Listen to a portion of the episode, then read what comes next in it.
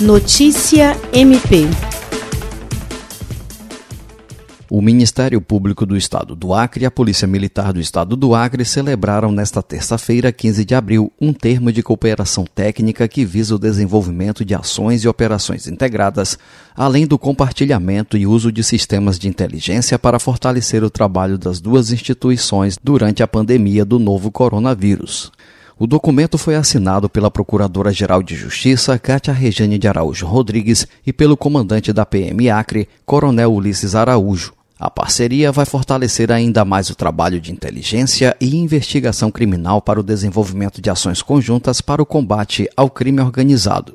A Procuradora-Geral de Justiça reforçou que a parceria integra o rol de ações e medidas que o MPAC está adotando neste momento. Jean Oliveira, Agência de Notícias do Ministério Público do Estado do Acre.